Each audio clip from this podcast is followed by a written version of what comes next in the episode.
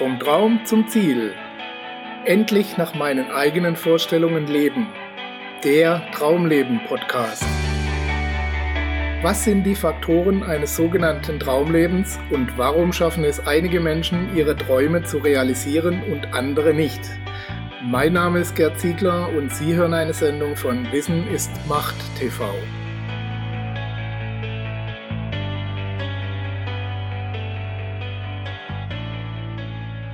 Armut isoliert. Es gibt viele Verbrechen, die einem in unserer Gesellschaft verziehen werden. Es gibt zahlreiche Resozialisierungsprojekte und mehrheitlich ist man bemüht, den Menschen, die einen Fehler gemacht haben, auch eine zweite Chance zu geben. Nur ein Vergehen zieht fast automatisch den Ausschluss aus der Gesellschaft nach sich. Die Armut. Kein Wunder, dass sich die Menschen vor ihr mehr fürchten als vor dem Höllenfeuer. Herzlich willkommen, liebe Zuhörer, zu einer neuen Episode Ihres Traumleben Podcasts, in der wir uns einem höchst unangenehmen Thema zuwenden wollen und der Frage, welche Folgen die Armut denn für uns hat und haben könnte. Haben Sie Freunde? Ja, natürlich haben Sie die. Jeder hat Freunde, oder? Okay, vielleicht nicht jeder, aber die meisten Menschen haben einen oder mehrere Freunde. Ich unterstelle jetzt einfach mal, sie haben welche. Wie viel verdienen diese Freunde? Ungefähr so viel wie sie selbst auch? Plus minus ein paar Prozent? Vielleicht sogar das Doppelte oder die Hälfte? Falls sich Ihr Einkommen verändert hat, hat sich damit auch Ihr Freundeskreis verändert? Haben Sie eine steilere Karriere hingelegt als Ihre Freunde von früher oder haben diese im umgekehrten Fall Sie überflügelt? Wenn ja, hat sich das auf Ihre Freundschaft und die Häufigkeit der gemeinsamen Aktivitäten ausgewirkt? Bis auf wenige Ausnahmen entwickeln wir uns mit der Zeit auseinander. Das ist schon ohne die finanziellen Unterschiede so. Man entwickelt sich in unterschiedliche Richtungen, setzt neue Maßstäbe für sich, ändert seine Ansichten, setzt andere Prioritäten und so weiter. Freundschaften basieren schließlich nicht zuletzt auf Gemeinsamkeiten, auf gemeinsamen Interessen und Aktivitäten, auf Dingen, die einen verbinden. Wenn diese Grundlagen wegfallen, verändert sich auch das Verhältnis zu den Freunden. Das heißt nicht gleich, dass man mit diesen Menschen nichts mehr zu tun haben will. Es ergibt sich einfach aus den veränderten Umständen. Manchmal sehr schnell, manchmal erst nach und nach. Geld spielt dabei eine zentrale Rolle. Das geht bei der Urlaubsplanung los. Wenn Sie gerne eine Tour durch Australien machen würden, das Budget der Freunde aber gerade mal für einen Ausflug zum Schnäppchenpreis nach Malle reicht, wählen Sie dann aus Rücksicht auf Ihre ärmeren Freunde die preiswerte Alternative? So nach dem Motto Hauptsache, wir können alle zusammenfahren? Vielleicht machen Sie das sogar einmal oder ein paar Mal. Aber irgendwann wollen sie dann ihre eigenen Träume auch umsetzen und das ausleben, was sie sich nun mal leisten können. Daran ist ja schließlich auch nichts Verwerfliches. Auch ihre Freunde werden Menschen finden, deren Budget ähnlich gelagert ist und dann mit denen nach Mallorca fliegen. Ähnliche Gelegenheiten werden sich häufen und mit der Zeit entwickelt sich alles auf unterschiedlichen Wegen. Ich will daraus auch gar keinen Staatsakt machen. Im Gegenteil, ich beschreibe hier alltägliche Vorgänge. Ich habe zahllose Menschen bei unterschiedlichsten Gelegenheiten kennengelernt und wieder aus den Augen verloren, obwohl wir teilweise jahrelang zusammengearbeitet haben oder bei gemeinsamen Aktivitäten zusammen waren. Ich denke da nur an Freunde, mit denen mich der Sport verband, Freunde aus der Schulzeit, Freunde aus der Kindheit, Freunde aus Jugendzeiten, mit denen ich früher fast täglich etwas unternommen habe und viele mehr. Ich freue mich heute noch immer mal wieder, jemand aus diesen Zeiten zu treffen, aber meist bleibt es dann bei einer oberflächlichen Unterhaltung. Nicht, weil wir uns nicht mehr mögen, sondern einfach, weil die gemeinsame Basis, die Vertrautheit von früher oft weg ist. Wie gesagt, im Normalfall gehen auf diesem Wege Menschen aus unserem Blickfeld, aus unserer Wahrnehmung und andere kommen dafür herein.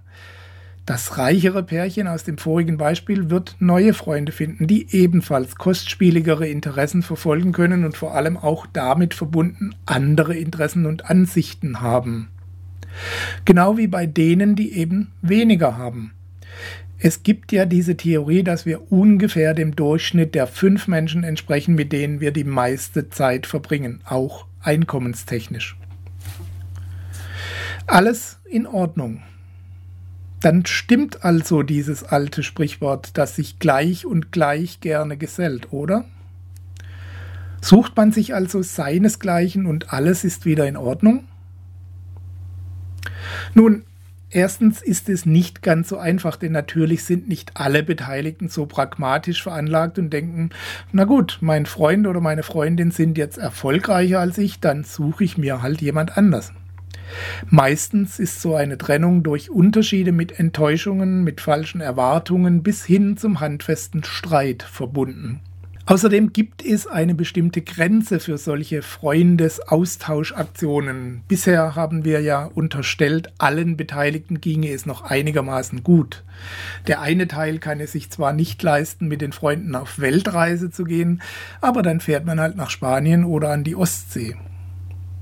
Aber es gibt auch Freunde, die entwickeln sich komplett Richtung finanziellem Abgrund. Der Hauptverdiener oder die Hauptverdienerin wird krank, arbeitslos oder es steht eine Scheidung an.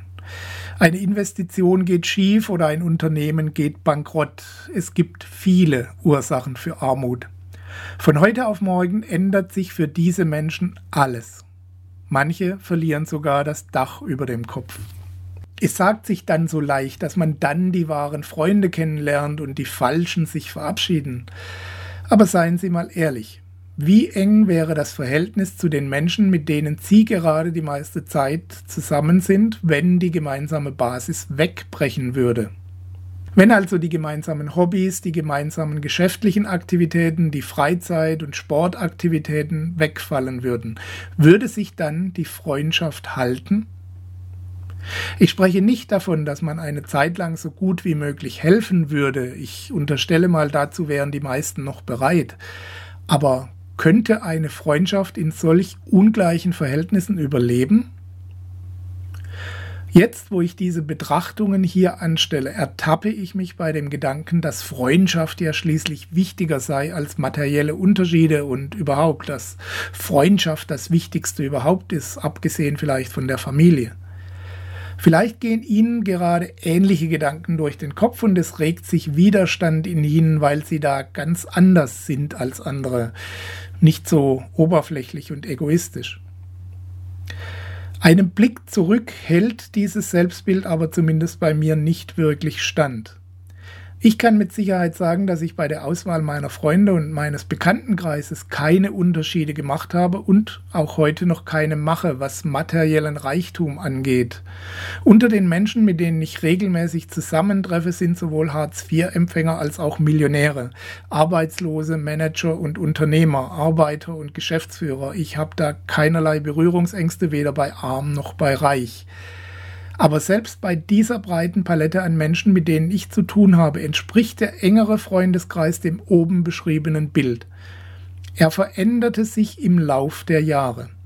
Manche Freundschaften wurden enger, andere Menschen habe ich fast komplett aus den Augen verloren. Teilweise, weil ich anderweitig beschäftigt war, mich anders entwickelt habe als diese Menschen, teilweise aber auch, weil die sich anders entwickelt haben. Die Frage, ob eine Freundschaft vertieft wird oder auseinandergeht, treffe ich ja nicht alleine. Auch wenn ich also keine materielle Bewertung meiner Freundschaften vornehme, so unterliege ich doch diesen Automatismen, dass die Wege sich meistens trennen, wenn die Entwicklung auseinandergeht. Das gilt für Interessen, Bildung und Geisteshaltung, das gilt aber auch für unterschiedliche Entwicklungen bei Einkommen und Vermögen.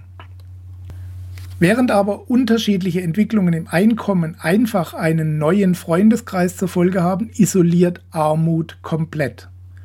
Mittellos zu sein sorgt dafür, dass sie nicht mehr in den gleichen Läden shoppen können, nicht mehr beliebig abends ausgehen können und wenn, dann nicht mehr in allen Restaurants essen können, nicht mehr teure Veranstaltungen besuchen können, sich jeden Kinobesuch zweimal überlegen müssen, sich Klamotten kaufen müssen, denen man es ansieht, dass sie gebraucht sind und vieles mehr. Von Urlaub, guter Wohngegend, teuren Autos und anderem Luxus mal ganz abgesehen.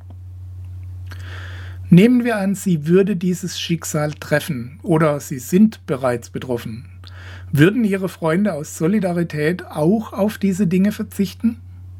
Oder würden sie ihnen von ihrem Einkommen etwas abgeben? Dauerhaft? Und wenn ja, würden sie es annehmen? Wie würden sie sich dann fühlen? Wären es dann noch ihre Freunde oder plötzlich ihre Gönner? Würden Sie umgekehrt die Freundschaft im gleichen Maße aufrechterhalten, wenn es nicht Sie, sondern Ihre Freunde treffen würde? Ich denke, für viele Menschen gibt es maximal eine bis zwei Personen, für die sie solche Unterschiede überwinden würden, wenn überhaupt. Selbst da wird es Momente geben, wo es schwer fallen wird. Wenn die Unterschiede dauerhaft werden, scheint es fast unmöglich, zumindest was den alltäglichen Umgang angeht. Damit will ich allerdings weder jemand anklagen noch auf die Mitleidsdrüse drücken. Es handelt sich hier schließlich einfach um eine Beobachtung menschlichen Verhaltens, bei dem es wie immer selbstverständlich auch Ausnahmen von der Regel gibt. Es geht vielmehr darum, diese Abläufe und Automatismen zu verstehen und zu erkennen, wie unser Denken nach wie vor funktioniert und wie das unsere Welt beeinflusst.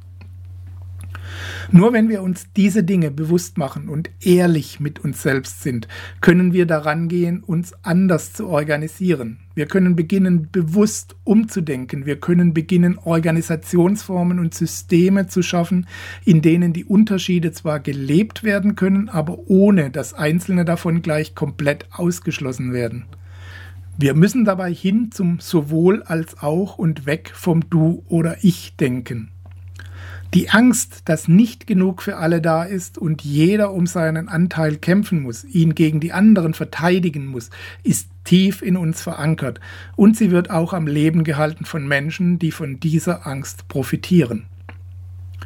Dass es auch anders gehen könnte, zeigt das Gradido-Modell von Bernd Hückstedt. Unter diesem Beitrag auf der Website finden Sie einen Link zu Informationen über den Gradido und was damit verändert werden kann. Dies nur als Beispiel, wie es auch gehen kann. Unabhängig davon ist es mir aber noch wichtig darauf hinzuweisen, dass Armut in unserem heutigen System durchaus jeden treffen kann. Das ist keine Schande. Trotzdem muss Ihnen bewusst sein, dass diese Armut isoliert, ganz einfach, weil Sie sich viele der früheren gemeinsamen Aktivitäten mit Freunden nicht mehr leisten können. Die Gefahr, sich mit dieser Rolle abzugeben und sich in den neuen Verhältnissen einzurichten, ist ein natürlicher Impuls. Widerstehen Sie ihm. Bewahren Sie einen kühlen Kopf und tun Sie alles Erforderliche, um wieder auf Ihr gewünschtes Niveau zu kommen. Finden Sie gerade in so einer Extremsituation heraus, was Sie wirklich wollen und fangen Sie damit an, dieses Ziel zu verfolgen. Nehmen Sie Ihre aktuelle Situation einfach als Ausgangspunkt machen Sie von da aus den nächstmöglichen Schritt und dann den nächsten und den nächsten und so weiter. Sie können damit nicht scheitern, es sei denn, Sie glauben, Ihre aktuelle Lage sei eine unüberwindliche Grenze Ihrer Möglichkeiten. Gestalten Sie Ihr Leben, egal welchen Schwankungen es unterliegt oder in welcher Lage Sie sich gerade befinden. Es handelt sich immer nur um Momentaufnahmen, um Startpunkte in Ihr zukünftiges Leben. Viel Glück auf Ihrem Weg. Alles Gute und bis bald, Ihr Gerd Ziegler.